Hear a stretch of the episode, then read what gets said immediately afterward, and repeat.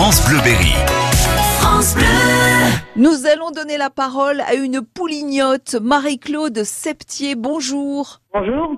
Ça fait plus de 40 ans maintenant que vous faites partie de cette association sportive, Étoile sportive de Poulaine, qui fête ce week-end ses 80 ans avec une grande journée de foot demain, évidemment. Dans les grands événements de l'histoire de l'Étoile sportive, il y a déjà dès 56 et en 59 aussi l'histoire de la promotion d'honneur, comme on disait à l'époque. Oui, euh, les anciens euh, ont réussi à évoluer euh, au niveau régional pendant à deux fois, à deux reprises. En 66, Poulaine recevait la finale de la Coupe de l'Indre. Et puis, on, on va retrouver tout un tas d'événements avec des photos lors d'une expo que vous préparez et qui sera visible par tous concernant ces 80 ans d'histoire. En tout cas, 2019, ça a été une belle année pour vous. Nous sommes partis en deuxième division puisque nous avons été rétrogradés.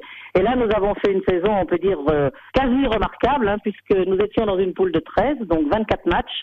Nous avons seulement enregistré euh, deux défaites et un match nul.